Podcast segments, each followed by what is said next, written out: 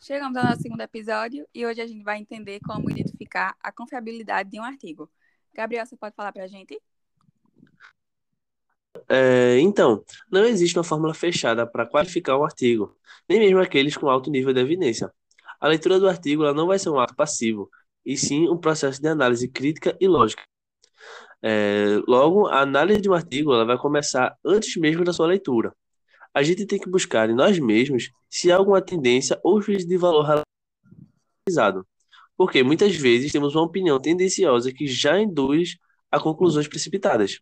No segundo momento, devemos buscar essa tendência na pesquisa em questão, por isso é importante que a gente leia o objetivo e a conclusão pensando ceticamente. A seguir, deve-se questionar se há conflito de interesse. Sim, é importante a gente saber, né, de onde vem a pesquisa, se ela é uma iniciativa do próprio fabricante, se ela é financiada pela indústria. Justamente, é na leitura do artigo, na parte de métodos e resultados, é, procurar por erros sistemáticos, os vieses, é, e aleatórios, que são os acasos, analisando o desenho do estudo. De... Essa parte pode variar de acordo com o objetivo do estudo e da direção do resultado. É, mas é nos resultados, certo?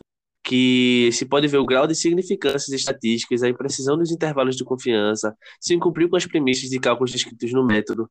Depois de toda essa análise, ausência de mudanças de protocolo e quando observamos baixo risco de viés ou concluiremos que o tema do estudo é de alto nível de evidência. Pronto. No próximo episódio, a gente vai continuar desmistificando a MBE.